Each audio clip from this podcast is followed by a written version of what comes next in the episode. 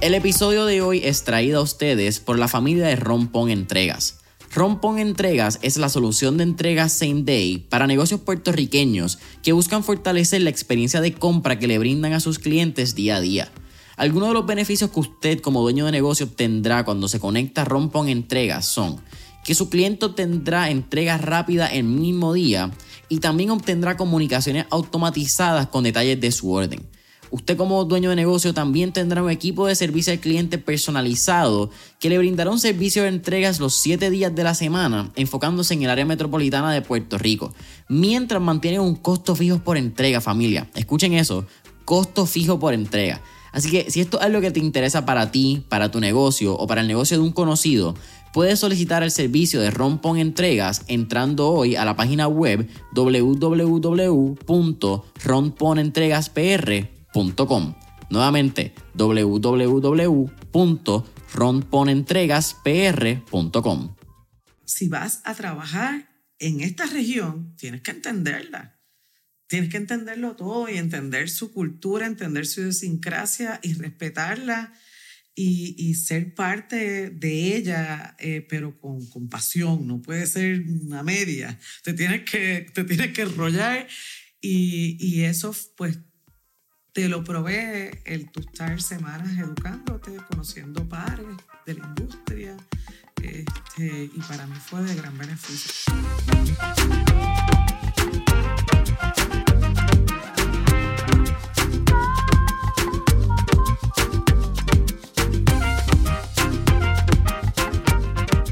¿Qué es la que hay familia? Mi nombre es Jason Ramos y bienvenidos a Mentores en línea, un podcast donde hablamos con los empresarios e influencers responsables por las marcas más destacadas, para que así conozcas quiénes son tus mentores en línea.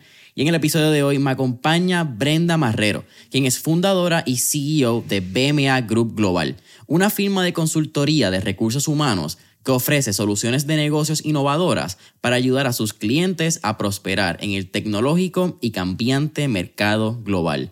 Brenda, un absoluto placer tenerte en Mentor en línea. Igualmente, Jason, de verdad que para mí es un placer estar aquí. No, agradezco tu tiempo. Eh, eres una persona bien ocupada. Creo que es bien importante mencionar que BMA tiene oficinas en Puerto Rico, República Dominicana, Panamá, Costa Rica, en North Carolina y operaciones en sobre 24 países del mundo. 23, 23.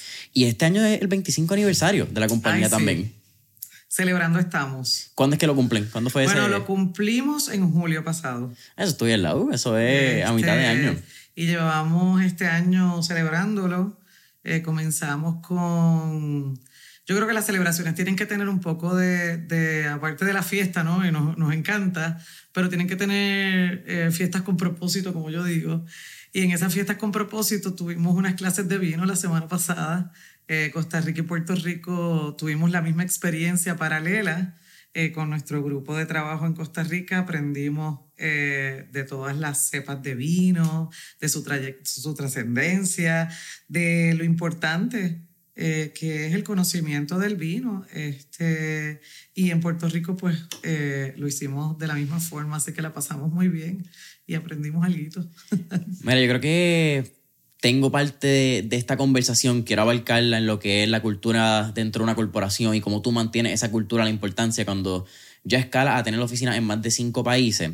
Pero vamos a llegar ahí poco a poco. Dale. Háblame de, de Brenda. Vienes de Corozal eh, me parece bien interesante que durante tu crianza fuiste atleta de 100 metros y es que escuché por ahí que te gustan las cosas rápidas. Y te graduaste de la universidad a los 18 años. ¿Cómo fueron esos inicios de Brenda? ¿Cómo, porque sé que no te veías como empresaria cuando tenías esa edad, pero ¿cómo fue esa crianza? Pues mira, yo me crié con una abuela que eh, mi mamá murió a los 15 años, pero, pero bueno, soy de Corozal, del barrio negro de Corozal, porque tengo que aclarar. Este, y ese barrio negro de Corozal nos dio, mi abuela era enfermera, eh, tenía que algún dispensario, así que se convirtió como la doctora del, del barrio, ¿no? Eh, del barrio de, de negros y barrios aledaños que iban donde ella. Y me enseñó una cultura de servir, eh, servir al prójimo. Abuela era un ser de luz extraordinario. Yo creo que todo el que la conoció, pues, pues sabe y da fe de ello y nos enseñó a servir, a servir como primera, primer punto. Así que mi niñez fue bien buena porque fue con, con, con, ella, fue con mi mamá al inicio, obviamente hasta los 15 años.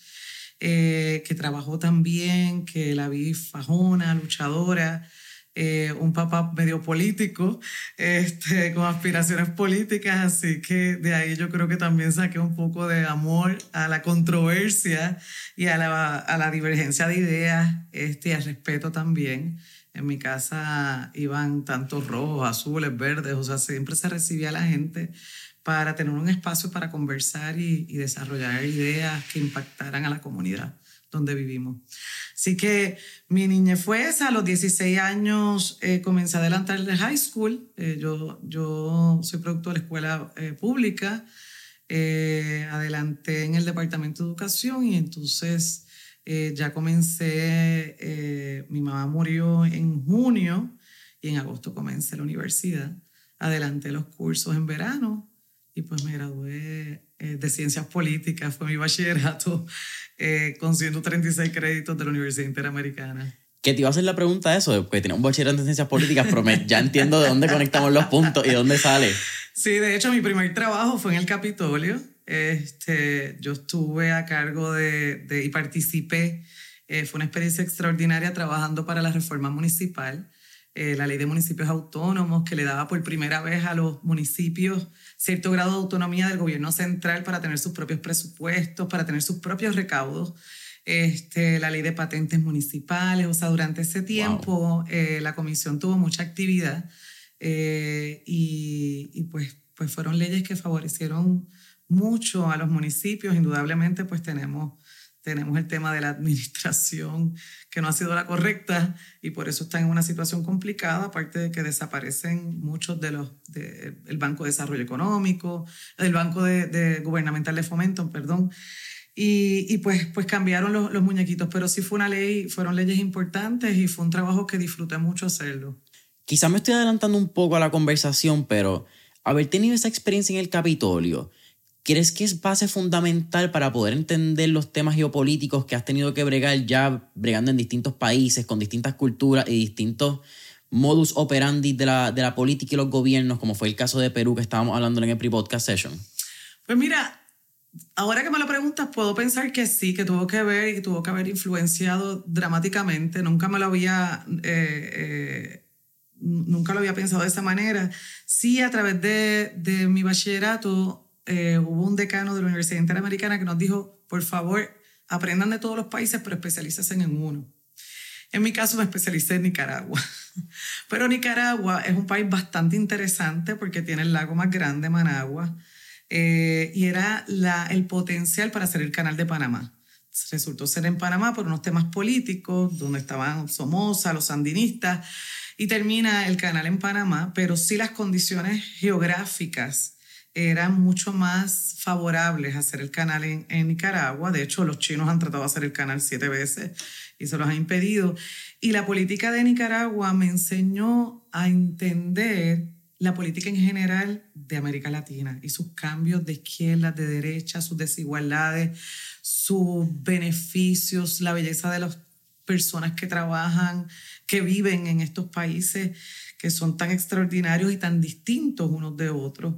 Así que yo creo que sí, que, que, que, de alguna forma trabajar en la legislatura me enseñó a tener amigos de todos los, de todos los partidos y, y entonces no veo uno mejor que el otro, sino veo el ser humano mejor, o sea, con mayor potencial para poder aportar y contribuir a Puerto Rico y no al partido que pueda representar.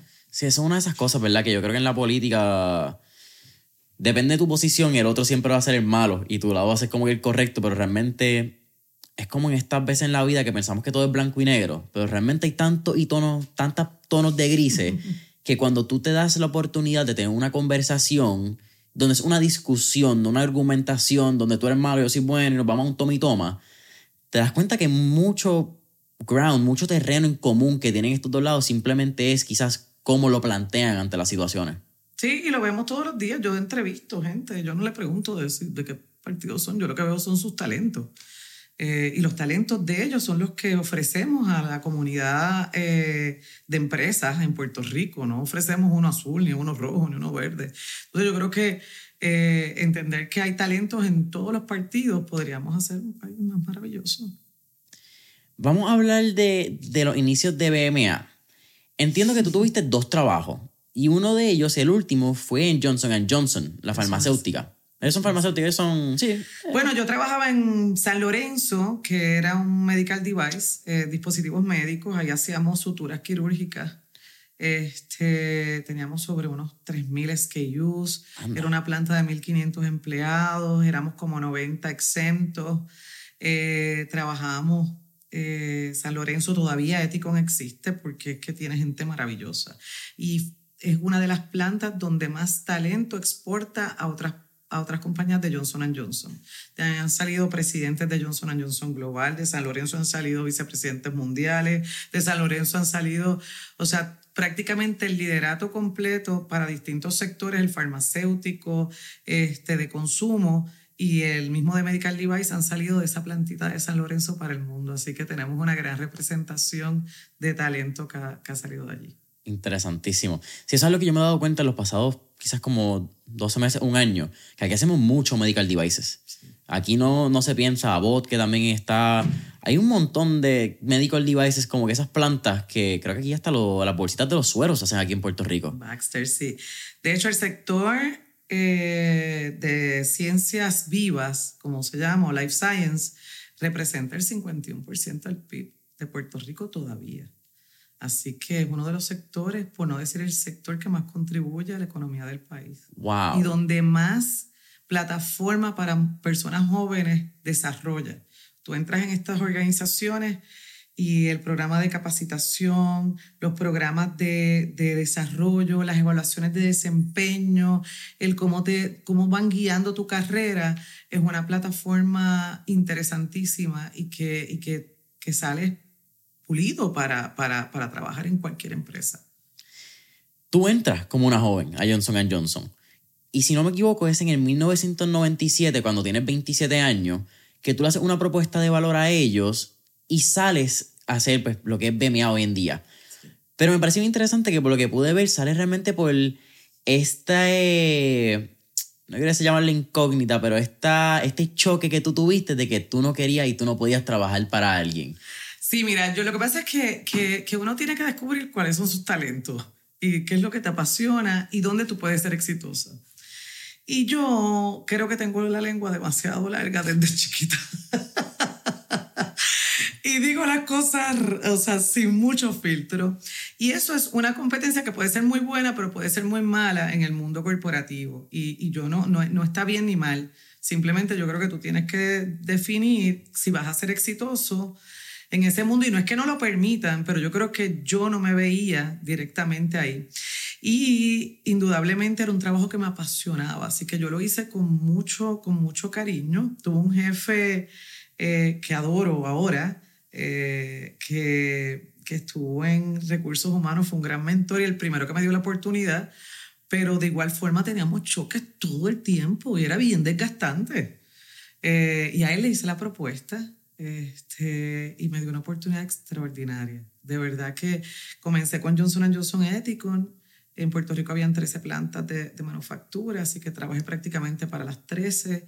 Hicimos startup en los primeros años en Miami, hicimos startup en Cordis, aquí en San Germán, otra planta de Johnson Johnson. Eh, Janssen entró como cliente en aquella época. O sea, en New Jersey, les reclutamos en Headquarter, en Somerville. Eh, fue J&J, siempre va a estar en mi, me dio una base sólida, me enseñó a trabajar y me dio estructura. Obviamente el mundo ha cambiado mucho desde hace 25 años. Yo no recuerdo cómo era el mundo hace 25 años porque yo no estaba vivo. No había internet, imagínate. Bueno, cuentan por ahí que tú empezaste con un teléfono de línea y un fax. Y un fax de rollito. Ahí te está. Eso tú no, lo viste. No, no sé ni qué, vamos a hablar claro. Cuéntame, ¿cómo, cambió, ¿cómo ha cambiado quizás cuál era el estado de ser una eh, consultora de recursos humanos en aquella época? ¿Cuál era el landscape de la industria? Mira, que hay, siempre ha habido buena competencia en los... De, la, empresa la, la formé principalmente en headhunting. Entonces, los headhunters eran como unas, te diría como unas 8 a 10 firmas. Eh, llevaban muchos años muy reconocidas. El headhunter era una figura de networking ellos conocían a los candidatos porque ellos tenían círculos sociales muy parecidos. Así que eh, cuando tú eres jovencito y tienes 26 o 27 años y vienes del barrio negro de Corozal, eso no se da tan fácil. Y fueron los candidatos quienes me apoyaron. O sea, no fue de arriba para abajo, sino los candidatos se convirtieron en mis relacionistas públicos.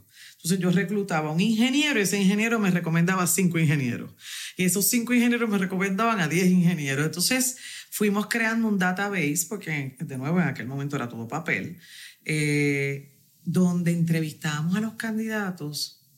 Yo me había certificado en técnicas de entrevista y una de las, de los temas que aprendí fue que había que darle el mismo tiempo a todos y que todos tenían que sentirse que tú los habías entrevistado adecuadamente, objetivamente, y que habías sacado lo mejor de ellos en esa entrevista.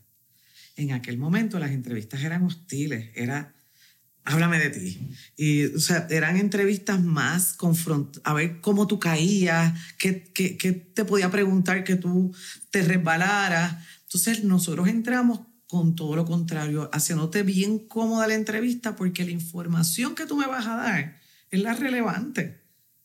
Yo no, yo no saco nada con ponerte nervioso. Entonces yo necesitaba que tú te relajaras y que me dieras todo lo que tenía tu cabeza para darme y yo podérsela presentar a mi cliente.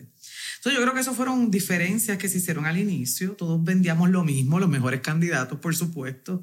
Pero nos fuimos diferenciando, yo creo, porque me gané mucho más el respeto de los candidatos y de los candidatos me recomendaron a las empresas, que fueron mis primeros clientes. Adelantándonos un poco quizás, porque de ahí a hay unos cuantos años se desarrolla BMA, crece BMA, pero entiendo que es en el 2008 cuando tú entras al lado de la tecnología, a este lado de reclutar y ser headhunter para compañías con un background más tecnológico, no solamente quizás de life science, dispositivos médicos, farmacéutica, etc. Y cuenta la historia que es con Microsoft. Y entiendo que, y quiero que me hagas la historia, pero entiendo que es con Microsoft que tú le haces la oferta de reclutarle a un empleado de gratis. Y eso te abrió las puertas a incluso República Dominicana y otros países. ¿Cómo fue eso? Mire, nosotros habíamos hecho plan estratégico en el 2008 y decidimos eh, movernos eh, fuera de Puerto Rico, exportar servicios a Latinoamérica. Ese era como que a, a 300 mil pies de altura. ¿Cómo? Decidimos apostar por tecnología porque no teníamos clientes de tecnología, éramos muy pocos los clientes de tecnología y sabíamos que tecnología venía y venía bien fuerte. Ya estaba, pero venía muy fuerte. Perdíamos todas las licitaciones porque tecnología tiene todas las siglas del mundo. Y si tú no te sabes las siglas, quedaste fuera del juego. Así que todas las licitaciones, el TTPTP, el qué sé yo, Microsoft tenía todas las, eh, ¿cómo se llama eso? Sí, las siglas. Eh, yo en el proceso nos hicimos, me hice muy buena amiga de, de, Brenda Pérez. Brenda era la directora de recursos humanos en aquel entonces de, de Microsoft Puerto Rico Comercial. Y, y, siempre los departamentos de recursos humanos han sido bien pequeños en las industrias. Así que hay una o dos personas.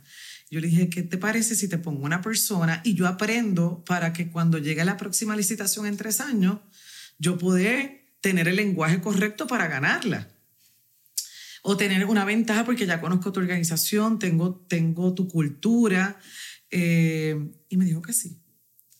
Eh, como seis o siete meses después de eso, hay un incidente y Microsoft hace una auditoría con sus suplidores y determina que Puerto Rico y República Dominicana no los dieran de inmediato lo que ellos auditaban, todos los suplidores de América Latina, si estaban en cumplimiento o no, con las cargas sociales, si las estaban pagando bien, eh, si estaban en cumplimiento con los salarios, si no habían salarios por debajo de la mesa, ese tipo de cosas que era común si no las supervisas a, tu, a tus suplidores.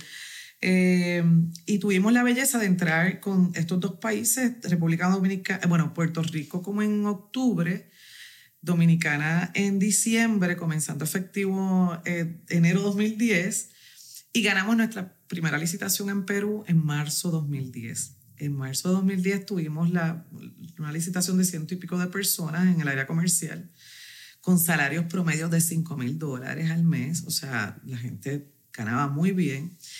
Y luego de eso ganamos la licitación de Costa Rica y Panamá y Trinidad y Tobago. Y ahí le dijimos a Microsoft, danos un break porque ya no sabemos facturar en TT, en colones, en nuevos soles. En, o sea, teníamos que robustecer el área de back office eh, para que nos dieran soporte de, verdad correcto y al cliente. ¿Cuántos empleados eran antes de que llegara Microsoft? Eh, empleados directos nuestros, ponle que hayan sido 13, 14 empleados. ¿Y una vez Microsoft ya les da las cinco eh, ya los empleados que teníamos en los países eran empleados nuestros, directos, ya no eran empleados temporeros, sino empleados ejecutivos nuestros que hacían un trabajo para Microsoft. Y entonces ya ahí la plantilla subió como unos 150, 200 empleados. Estamos hablando que es casi un 10x la cantidad de empleados. Sí, sí, fue, un, fue una bendición, un proyecto extraordinario. Hicimos muchas cosas bien mal, como facturábamos, facturábamos incorrecto, eh, pero, pero el aprendizaje eh, fue extraordinario. El aprendizaje que más tuve fue descubrir que recursos humanos y que el área de talento estaba mucho, mucho más robusta en Perú que en cualquier sitio de los Estados Unidos, incluyendo Puerto Rico. Sea, estaban mucho más sofisticados las pruebas de evaluación. Eh, todas las organizaciones, ya había programas, por ejemplo, de discapacitados, el 10% de tu, por cada 100 empleados tenías que tener 10%, creo que es 5 o 10% de tu plantilla de gente discapacitada. Wow. Eh, que yo creo que en Puerto Rico es algo que debería ser política pública, eh, sobre todo en empresas multinacionales que, que, que, pueden hacerlo. Yo estoy seguro que lo harían, este, pero pues, pues Perú estaba bien adelantado en eso. Todas las empresas tenían que tener un psicólogo eh, como parte de su... O sea, me sorprendió positivamente aprendí mucho, mucho, mucho en Perú. Wow. Eventualmente, tú exportas, empiezas a exportar, que es lo que estamos hablando, y empiezas a exportar servicio. Pero antes de eso, fíjate, me hace y me parece muy interesante porque tú tienes la. Esta, analogía, ¿verdad? Casi esto es un, slogan para ti, un, life motto, que es falla rápido y falla barato. Y me estaba hablando ahora de los errores que cometiste haber cometido errores quizás en estos comienzos de cuando comenzaba a exportar, ¿piensas que fue clave para el desarrollo a largo plazo de lo que hoy en día BMA? Sí, oye, los errores de todo se aprende. Este, y cuando yo digo, porque todo, o sea, cuando tú tienes una empresa, nosotros hemos escogido sistemas de información que pues, no eran lo que esperábamos. o sea, puede fallar, pero falla rápido. En el caso de, de exportar, lo subestimamos. Subestimamos uno, que era bien complejo la legislación fiscal, sobre todo porque no es nuestra área de expertise, no la vimos. Eh, no vimos que de momento como ciudadanos americanos tenemos un compromiso de, hacer estas megaplanillas federales este, que te convierte, o sea, la complejidad de contributiva, fiscal en cada país, laboral en cada país, son monstruos. Eh, y pensábamos que Puerto Rico estaba sobre legislado y, nada que ver. O sea, entramos en una dinámica de, de, entender que pues, cada país estaba bien sobre legislado en los temas contributivos, que cambiaban las reglas igual cada rato. Este, y eso pues se aprende duro, o sea, te cuesta. Y, y yo siempre digo que, que la exportación de servicios, más allá de una ilusión, tienes que tener mucho dinero ahorrado porque vas a gastar mucho en errores. Pero si no lo haces, no vas a ganar nunca.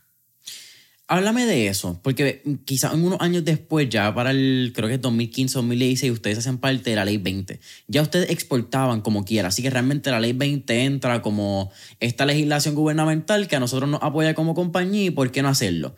Pero entiendo que parte de lo que ustedes ahorraron, ustedes reinvirtieron en estructura, en poder mejorar salario, etc. Y yo siempre hablo en el tema de, estos intereses e incentivos contributivos porque 2022 creo que hay una narrativa bien algaretes por ahí, no nos educan necesariamente, pensamos que la ley 20 y la ley 22 son lo mismo, no sabemos que las compañías puertorriqueñas que exportan servicios pueden beneficiarse de la ley 20. yo he tomado como que cierta responsabilidad en decir, sabes que si yo tengo una plataforma que puedo de cierta manera educar y dar una visibilidad a las compañías puertorriqueñas que toman eh, ventaja de estos incentivos que ya el gobierno la hizo, quiera o no. Yo soy parte de la 135, que ahora todo entra bajo el decreto 60, pero todo, todo el mundo tiene piensa que todavía son la ley 20, la 22, la 73, la 135, etc. Pero háblame de esa responsabilidad que tú mencionas al momento de exportar. Porque como tú dices, aquí también hay una narrativa que es que tenemos que crecer más allá del 100 por 35, que nuestros servicios tienen que ser exportables, que tenemos que buscar soluciones que sean más allá que el Puerto Rico. Pero no es tan fácil, es lo que hablábamos como que es bien fácil en la teoría y suena bien lindo. Pero háblame de esa realidad. ¿Fue, fue algo chocante para ti ver lo complejo que era exportar servicios? Sí, yo creo que eh, en el caso nuestro que decidimos apostar por América Latina, América Latina este, y Caribe, eh, pues se ha visto siempre como un fenómeno raro, porque nosotros somos americanos. Eh, y, y, esa educación al banco, a los bancos, eh, comenzando con la banca privada, comenzando con el Banco de Desarrollo Económico, Small Business, este, o sea, las instituciones que tenemos como base para, para darnos el soporte, porque sin dinero no puedes hacer nada. O sea, y sobre todo nosotros que manejamos nóminas en todos estos países y la nómina es nuestra materia prima porque son horas, minutos y segundos de la gente lo que facturamos. Entonces, eh, y nos pagan en unos términos, son multinacionales, que a veces nos pagan en 30 días, otros en 60, otros en 90, o sea que nosotros estamos financiando unas operaciones de planilla este, eh, importantes. Y yo creo que eh, la banca todavía hoy no está educada de la capacidad que tienen nuestros empresarios de exportar, por ejemplo, Costa Rica. Costa Rica tiene exactamente nuestro mismo modelo cuando teníamos las 936. Allí entran sobre 180 compañías anuales del sector de, ciencias vivas, eh, de turismo. Costa Rica, eh, la media de compensación se ha triplicado en los pasados años, se ha vuelto una clase media súper robusta y han copiado exactamente nuestro modelo de negocio, CINDE. CINDE reporta resultados todo el tiempo. Entonces yo creo que todo el ecosistema de validaciones, de servicios técnicos, los ingenieros que nosotros tenemos, cuánta empresa le da apoyo al sector farmacéutico hoy o le dio en el pasado, puede irse a Costa Rica a exportarlo, porque nosotros tenemos aquí más de 60, 70 años de experiencia sólida en ese sector. Costa Rica lleva apenas 20. Entonces, yo creo que sí tenemos unos espacios que, trabajar, pero hace falta que la banca nos apoye, hace falta que cuando hablas de la ley 20, eh, ¿qué hizo la ley 20 para nosotros? Pues mira, la porción de taxes, de impuestos del gobierno de Puerto Rico, que en aquel momento pues fluctuaba entre hasta 40 llegaba, después cambiaron los taxes esa porción a 20, después la volvieron a subir a 35, esa porción de impuestos la, revertí, la, nos autofinanciamos nuestras operaciones. Pero eso tiene un límite, porque eso te impide crecer. Porque tú lo que tienes son 100 pesos, pues puedes coger 100 empleados. Los 105 en adelante, aunque el proyecto haya sido relevante, pues no, no, no, no hay ese apoyo que se requiere. Nuestros clientes que son multinacionales era bien increíble porque mismo Microsoft lo, financiaban en Puerto Rico, pero Microsoft en Perú no me daban dinero para, porque era un riesgo. Eh, Microsoft en Costa Rica, yo digo, pero es que es la misma compañía americana. Este, así que yo creo que hay mucho que educar al sector, al ecosistema que pueda apoyar a los empresarios a crecer fuera. Más allá de incentivos contributivos, yo creo que a veces nosotros necesitamos más ese vínculo de, que nos puedan proveer de líneas de crédito con una cierta razonabilidad de, interés para que nosotros podamos echar para adelante y repaguemos esas líneas. Nosotros no queremos nada gratis. Lo que queremos es que, nos, nos, apoyen en ese comienzo que es tan duro y en la medida que los negocios empiezan a crecer también requieren más capital. O sea, esto no es un, esto es un matrimonio de por vida. La banca nos empezó a apoyar y Banco Popular con el, todo el anuncio del mundo eh, no, nos empezó a apoyar ya en un proyecto cuando nos fuimos a volumen. En el 2018 ganamos nuestra 17 de nuestra primera licitación de, de 600, 700 empleados en, en Costa Rica eh, para un banco, para Scotiabank. Y, y Banco Popular nos comenzó a dar líneas de crédito para cuatro países. Y eso pues nos alivió y nos ha permitido empezar a crecer, porque nosotros detuvimos el crecimiento en el 2018 por falta de financiamiento en estos países. Este, ahora mismo estamos creciendo, Banco Popular nos sigue apoyando, eh, pero al final del día es el único banco, que es maravilloso, pero deberíamos tener más opciones. No, y me parece bien interesante y me parece maravilloso también que traiga el punto de que las compañías mientras más crecen, más cash necesitan. Ah, y yo creo que también está esta narrativa cuando llegamos a las multinacionales, a las corporaciones grandes que generan 10, 15, 20 millones en revenue, que eso en ingresos, pero no lo ves en el, el profit, no en la ganancia. Y entonces, mientras tú creces, tú estás quemando billetes para poder crecer en, esa, en esos países, crecer otras líneas de, de negocio, crecer quizás otras verticales. Invertir en tecnología. O sea, la tecnología, o sea, el que no invierte en tecnología se quedó fuera del juego. O sea, nosotros los pasados años hemos cambiado los sistemas contables completos, hemos cambiado eh, los sistemas donde nosotros reclutamos a compañías mucho más robustas, pero también tienen mayor costo. Hemos invertido en programas de, para, para los grupos de ventas, eh, programas de social marketing, de, o sea, en, el, en mercadeo para poder llegar a la población. Nosotros tenemos, o sea, todos, los, todos los niveles de empleo nosotros damos apoyo. Eh, así que nosotros tenemos que dirigir nuestra, nuestra comunicación desde todo lo que es almacenes, tenemos una vertical de retail, pues todos los almacenes, todas las personas que trabajan en producción, eh, pues eso hay que hacer un plan de mercadeo para que, para que nos conozcan y nos apoyen. Eh, tenemos una vertical de tecnología que tenemos que dirigirnos a los techies de otra manera. Tenemos una vertical de life science que tenemos que dirigirnos a los científicos y a los ingenieros de otra manera y, de y en 23 países. Entonces, eh, pues son inversiones que hay que hacer eh, que a veces de nuevo al mercadeo, a veces salen las estrategias muy bien, a veces salen, o hay que darle tiempo, o a lo mejor no hay el tiempo, y hay que try and error, ¿no? Este, y yo creo que, que, que todo el tiempo uno necesita tener capital de, de y, y, uno lo saca, y nosotros lo hemos sacado anual, pero hemos hecho inversiones bien importantes y relevantes para, para hacer los chatbots. Pues nosotros tenemos reclutamiento de volumen que nos piden 500 personas y salen los robotcitos que están desde Costa Rica, la gran mayoría de ellos, a, toda a todo el personal y al otro día tenemos miles de resúmenes y miles de, solicitantes y esa solicitud te envía la solicitud de empleo, te envía los exámenes, te envía si, los, exámenes de idiomas, si son requeridos, este, y van filtrando para poder nosotros reclutar en volumen. Igual eh, tenemos plataformas de learning que hemos tenido que invertir en learning porque porque tú vas a trabajar en una de nuestras empresas y no puedes solicitar a otra. Pues, pues que haya las capacitaciones para que tú puedas solicitar a otro de nuestros clientes y que puedas tomarlas. O sea, la plataforma de learning nos ha costado desarrollarla este, y, y pues esos son temas que te sacan de la competencia, porque nuestros empleados, pues la rotación es mínima. Nosotros tenemos menos de 2% de rotación de miles y miles de empleados que pasan BMA anual. ¡Wow! Eh, nosotros no hemos tenido un caso legal, una demanda de discrimen, de nada en ninguno de nuestros países. Este, nosotros no hemos tenido, ¿qué, qué te puedo decir? O sea, pero eso ha sido, primero, porque tenemos la tecnología para gerenciar adecuadamente a la gente y tenemos en BMA el compromiso de escuchar a la gente. No de resolverte el problema, de escucharte y darte avenida de cómo lo podemos solucionar juntos, porque a veces el problema puede ser mutuo. este, y, y, y decir siempre la verdad.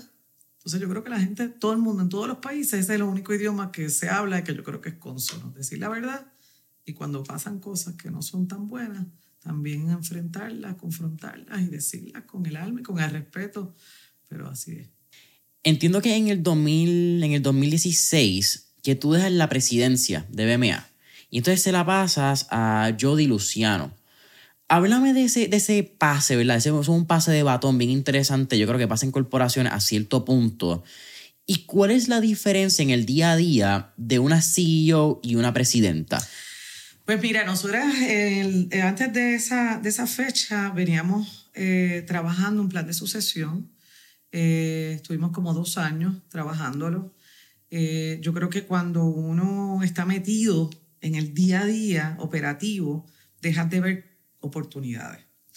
Eh, y Jody tiene una gran ventaja que Jody le fascina lo que hace todos los días, es bien operativa, o sea, ella se mete, entiende el problema, escucha al cliente, eh, es, una, es una fiera buscando gente, o sea, tiene ese, ese, ese sentido de buscar los candidatos correctos, entrevista muy bien.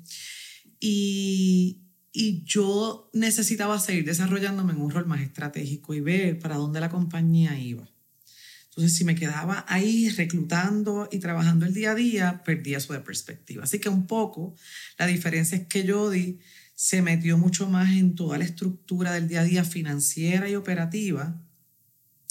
Todos los cambios en, en sistemas vinieron a raíz de, de, yo salirme del día a día y entender que había que invertir en todas estas plataformas para que nosotros pudiésemos tener esa atracción.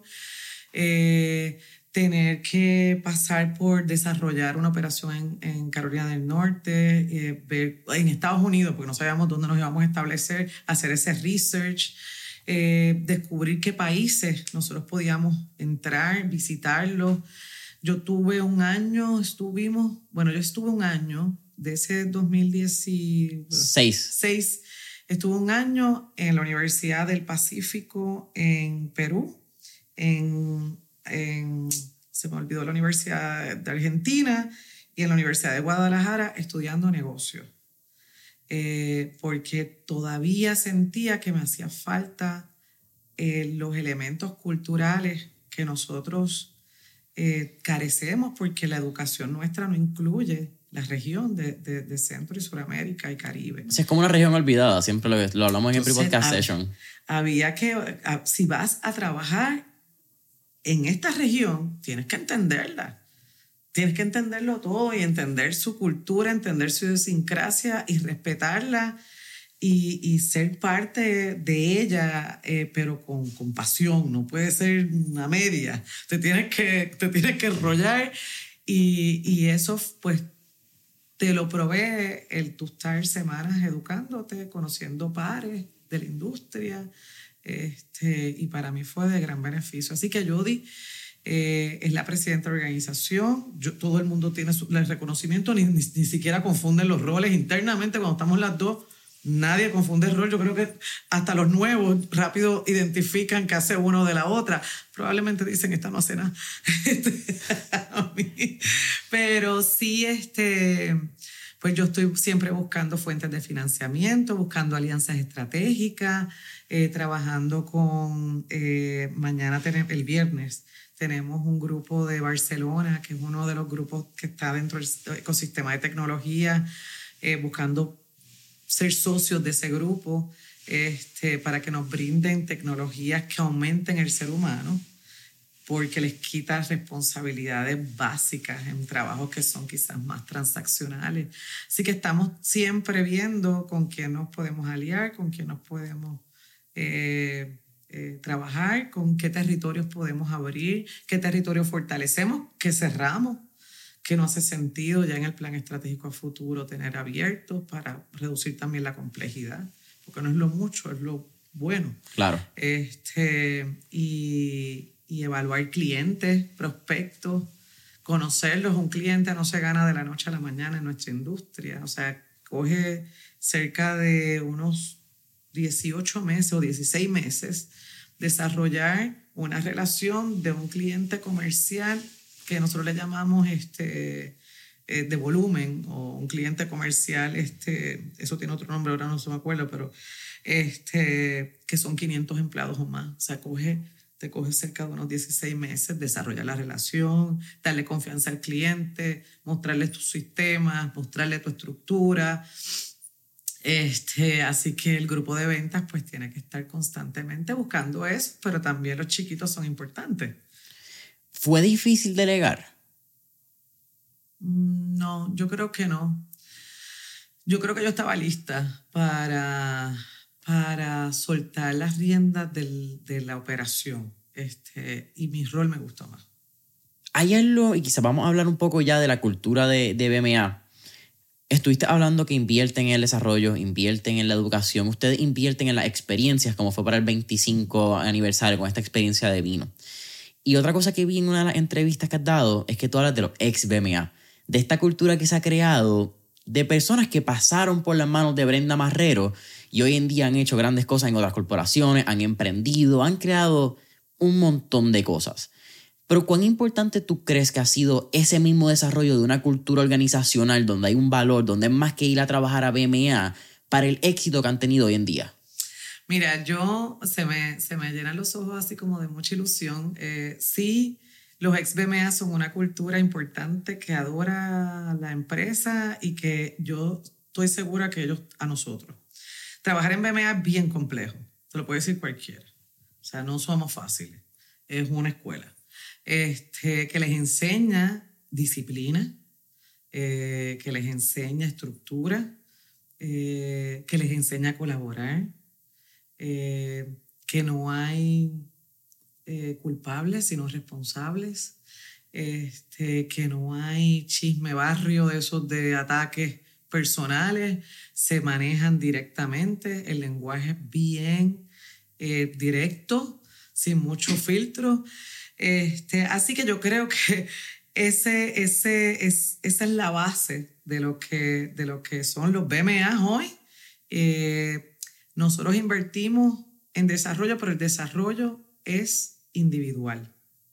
El éxito de una persona y su desarrollo es un plan estratégico personal. Entonces yo creo que, que, nosotros tenemos una responsabilidad de invertir y dar la plataforma, pero cada uno es responsable de, de decir hasta dónde quiere crecer o dónde quiere conocer. Este, nosotros traemos recursos a la empresa, eh, traemos, los otros días estuvimos con uno de nuestros abogados dando todos estos cambios laborales, este, pero tenemos Coursera, la educación se ha democratizado sea, yo estoy cogiendo un curso de Coursera eh, de, de, la Universidad de Michigan, de la universidad, o sea, la tercera universidad más prestigiosa de Estados Unidos, un curso de negociación gratis. Si quieres el diplomita, cuesta 49 dólares. Yo no lo pague, porque para mí es más valioso el conocimiento, pero está tremendo, llevo dos días. Este, así que si hay algo está democratizado, afortunadamente ya, es la educación secundaria. Cuando no sabemos qué vamos a estudiar, si vamos a hacer una maestría en qué, métete a Coursera y coge los cursos de Business Analytics, a ver si te gusta Business Analytics, no te metas en una maestría si no sabes lo que es Business Analytics. Y entonces te gastaste unas horitas, cogiste una buena clase y dijiste, ¿sabes qué? Lo de Business Analytics no es lo mío. Déjame mirar otra cosa. Pero, pero hoy día tenemos esa gran oportunidad. Entonces yo creo que, que tenemos que balancear entre el TikTok y la otra cosa y la otra cosa con sacar un poquito de nuestro tiempo para educarnos. Y ese es el mensaje que yo le digo a todo el mundo. Y le digo al otro, que se lo dije esta mañana a un grupo de, empleados nuevos, le digo, si aquí tú no encuentras tu pasión, vete rápido. Buscamos, te buscamos trabajo nosotros o búscalo, porque buscar trabajo es un full-time job, así que lo podemos hacer por ti, pero identifícate con si esa es tu pasión, porque a veces tú no la sabes, la vas descubriendo, pero también sabes bien rápido cuando no te gusta. Entonces yo creo que ese descubrimiento tienes que manejarlo bien rápido para buscarte otro trabajo que te levantes todos los días emocionado. Entonces, BME ha sido una plataforma para mucha gente que se emociona y después se desemociona. O sea, esto no es para toda la vida. Me encantaría, estamos haciendo un plan de retención, siempre estamos mirando nuestros talentos internos. Nosotros tenemos mucha gente buena que nos las piratean, compañías que son nuestros clientes. Este, y tenemos que trabajar con eso. Eh, así que tenemos que tener un ambiente muy balanceado en la empresa para que todas estas multinacionales que nuestros mismos empleados les reclutan, conocen y ven y tienen visibilidad, eh, pues no se tienten para irse con ellos, sino que se quieran quedar con nosotros. Y eso es un gran reto que se hace con mucho, con mucho, con mucha diversión en el trabajo. Este, y tratamos de divertirnos. Tú mencionas que es un reto, pero a la misma vez que compañías multinacionales que ustedes les sirven vean el potencial de tu empleado. ¿Te deja saber de cierta manera que están haciendo las cosas bien? Oh, sí, sí, sí, sí, sí, sí. Y lo sabemos y, este, y le decimos, por favor, dame un brequecito, hasta seis meses te lo llevas. Este, pero sí, este, lo sabemos y nos, nos da mucho orgullo. Este, como te digo, los principales líderes de recursos humanos en muchas de las empresas eh, locales y multinacionales son y han salido de BMEA y son los que dirigen hoy estos departamentos y otros departamentos porque se han entrado en, otros, en otras áreas. Así que nos sentimos bien orgullosos de los que están y de los que estuvieron. Acabas de entrar y ahorita tocaste el tema, mencionaste más que nada lo que es el TikTok, el balance de la educación, el balance de...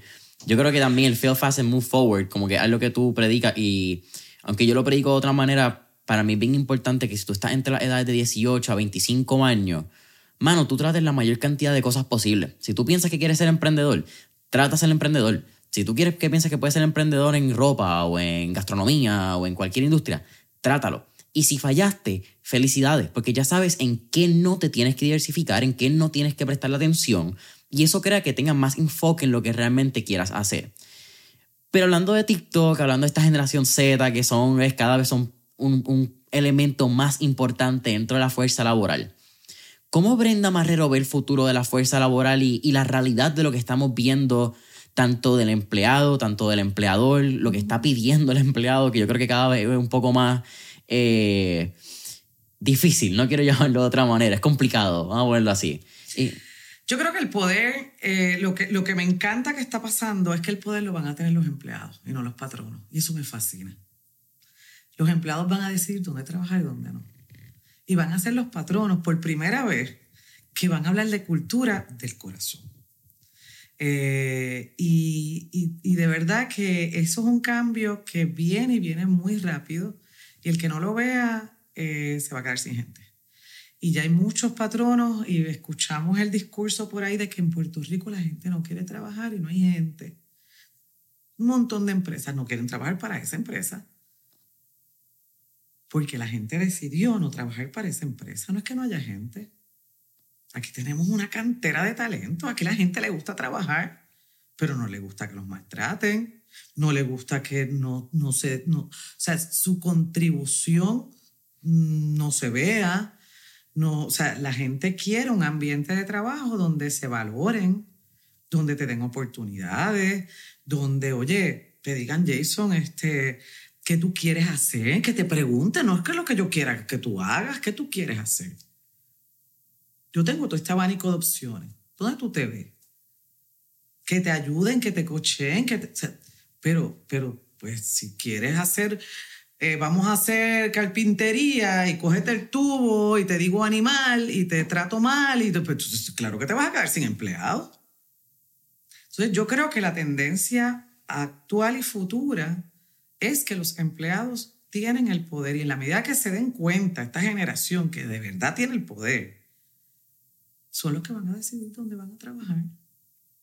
Entonces ya no es un tema de que si tal multinacional contra la otra multinacional te están ofreciendo estos beneficios, ¿no? Igual, ¿por qué los beneficios tienen que ser todos iguales?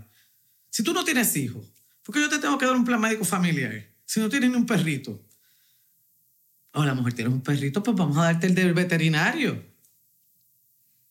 Eso parece súper interesante porque tuve una conversación hace como tres, cuatro episodios atrás y estábamos hablando que eso es algo que pasa mucho cuando estamos a estas primas, estas anualidades, cuando los vendedores de seguro eh, y quizás hasta algunos en, los servicios bancarios, y piensa que es un one fits most.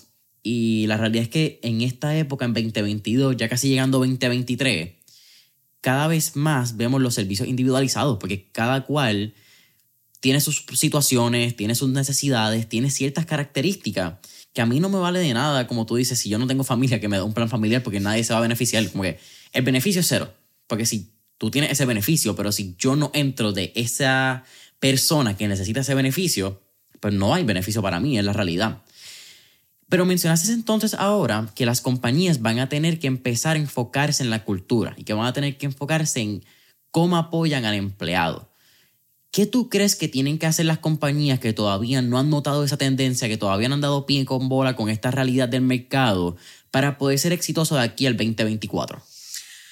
Mira, yo creo que este, tienen que dejar el tradicionalismo al lado. Yo creo que es un dolor el, reconocer que ya no solo los patronos, como los decían antes, el patrono que estaba arriba y los empleados abajo, eh, se revirtió, se, se, se, se, trastocó completo.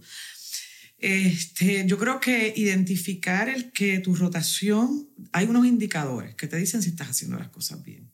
Uno es el grado de rotación en economías buenas, que nos vimos como con un auge y la gente se, se cambiaba de trabajo en, este pasado año y, y, finales del año pasado se cambiaban de trabajo, todo el mundo aprovechó y se cambió de trabajo. ¿Por qué? Porque ya ellos están empezando a seleccionar. Entonces los patronos que, que, que tienen un valor que le añadían a los empleados, pues, pues son los que la gente quiere trabajar. Eh, eh, eh, es que ya, ya la tendencia está. Un ingeniero bueno determina si quiere trabajar para Merck, para Johnson Johnson o para X compañía. O sea, ese ingeniero es el que decide porque las propuestas de compensación son más o menos las mismas. Y los chicos no se están fijando tanto en compensación. Es importante, pero tiene que haber como que un combo agrandado.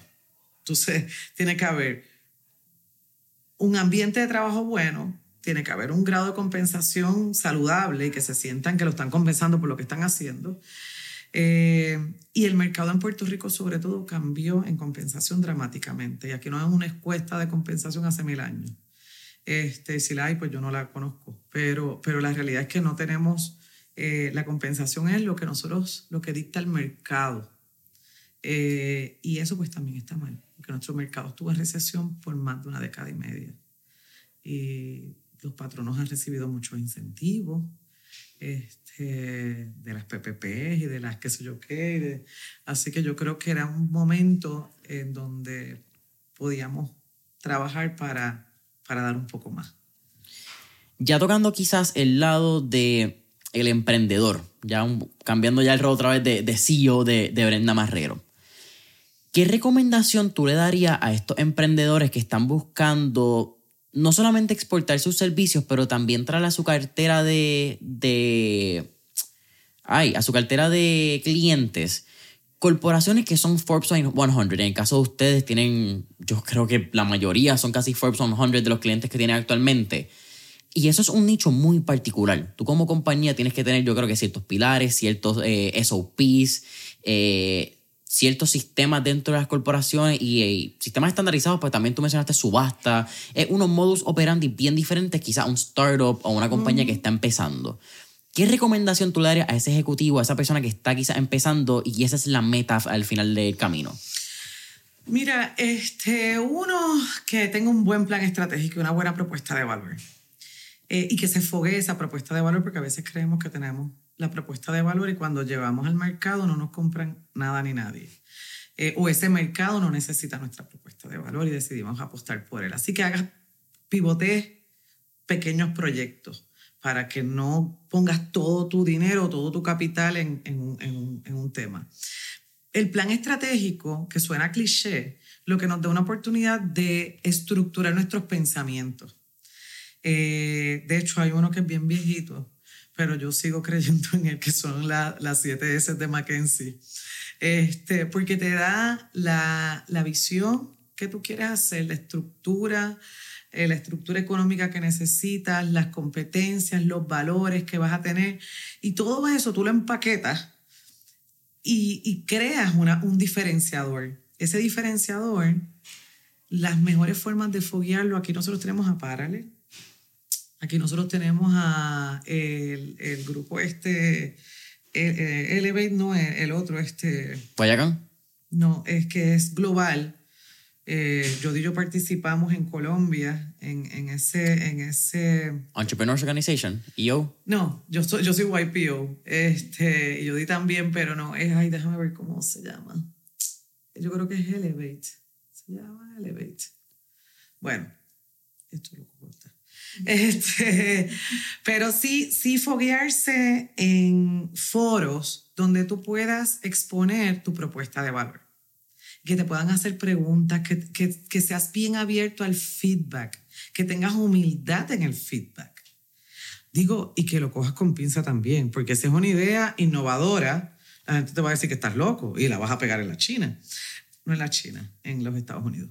Este, pero, pero sí te puedo decir que tienes que foguear esa idea y crearte una estructura desde el día uno. una estructura financiera propia donde tú, si tienes 20 dólares, son 20 dólares aunque la compañía tenga 50. Y cuando esos 20 dólares se te agoten, no puedes coger de la reserva de los 50. Eh, esa disciplina fiscal financiera la tienes que tener eh, desde el principio, porque vas a tener que invertir en tu propuesta. Brenda, ya casi terminando Mentores en línea, ¿cuál ha sido la mejor recomendación que te han dado? La mejor recomendación que me han dado es que no me quite, que siga soñando, que me lo siga disfrutando, este, que no me retire. Eh, hay veces que a veces uno lo piensa cuando es el momento justo para uno hacer un face out y dejar la operación corriendo eh, con otros nuevos eh, jóvenes que entran por ahí. y yo estoy preparando la organización para ello. O sea, tenemos un grupo de middle management que se está preparando para ello. Eh, la mejor ha sido que todavía me quede, que todavía me, que me lo, todavía me lo estoy disfrutando, pero a la misma vez que vaya pensando en un proceso de salida. Eh, joven, yo creo que los empresarios nunca nos retiramos, nos transformamos, que a través de esa transformación pueda aportar y contribuir a Puerto Rico en otras áreas. ¿Cuál ha sido la peor recomendación que te han dado? La peor recomendación que me han dado, este, pues mira, no, ni, la recuerdo, probablemente no la tomé. Este, que no exporte, que Latinoamérica es malo. Este, que estás loca en Nicaragua, en El Salvador, en, en, Costa Rica, en Panamá, que tú haces en Sudamérica, en Perú. Este, yo creo que ese ha sido un consenso de mucha gente que me ha dicho, ¿por qué no te vayas a Estados Unidos si nuestro carril principal está allí? Este, y pues no las he seguido. Brenda, siempre al final de Mentores en línea hacemos cuatro preguntas de fuego, así que vamos al mambo. Dale. La primera, si tuviéramos la oportunidad de estar en esta película Back to the Future y tener un DeLorean, ¿a qué época, década o periodo histórico te gustaría ir y por qué? Ay, cuando fui mamá, porque ya mis hijos están grandes y, me hacen falta ese periodo. Ya no son bebés. ya no son bebés. ese periodo estuvo bien bonito. La segunda pregunta. Tenemos un playlist en Spotify que se llama Mentores en línea, el playlist, donde tenemos todas las canciones que motivan y pompean a nuestros entrevistados. Así que con eso dicho, ¿qué canción motiva o pompea a Brenda Marrero? Ay, me encanta Maná, todas las canciones de Maná me pompean. Este, me gusta Luis Miguel, aunque es más mellow, pero me encanta. Este, y hasta la titi de Bad Bunny también me pompea en la playa. Quiero que sepas que yo me jugué con Luis Miguel cuando salió la serie. Buenísima. Yo escuchaba a Luis Miguel, mi mamá hablando de él, y de momento cuando vi la serie fue como que, ah, pero si todo un gallo, como que este chamaco le mete, como que... Sí, sí, sí. Aparte de que amo México y tengo muchas amistades en México y me gusta mucho su música. Yo tengo un viaje pendiente, tengo grandes amistades de negocios en Querétaro. Llevan ya como un año diciéndome cuándo va a estar aquí, cuándo viene. A cada rato le comento en LinkedIn y me salen, te estoy esperando todavía. Y yo creo que acabas de reconfirmar que me hace falta ese viajecito a, México, a México. De verdad que sí, te lo recomiendo. Te lo recomiendo. Tercera pregunta. ¿Qué tres libros le recomendaría a nuestra audiencia? Ah, wow, mira, este tengo tantos, pero déjame mirar. Eh, Todo y cuatro. De negocio, eh, hubo un librito que me encantó que se llamaba Blue Ocean. Blue Ocean Strategy. Eh, Blue Ocean Strategy. Eh, hice un plan estratégico con él. Execution de Sharam, de. Se me fue. yo creo que personal y profesional, el algoritmo de la felicidad. se llama, es de Mu. Es el ex CEO de Google, escribió un libro maravilloso con la pérdida de un hijo eh, y cómo matemáticamente descubre la felicidad. Este, así que yo creo que en el pasado me leí eh, Who Moved My Cheese, que movió mi queso, y fue el evento, el libro trigger para eh, dejar, no dejar headhunting, añadir el servicio de outsourcing a mis operaciones. Este, pero hay muchos, muchos libros que eh, yo creo que leer es la mejor recomendación que le puedo dar a jóvenes y adultos. Y el que no le guste leer, que se ponga sus audífonos, un audiobook, este, que lea de lo que sea.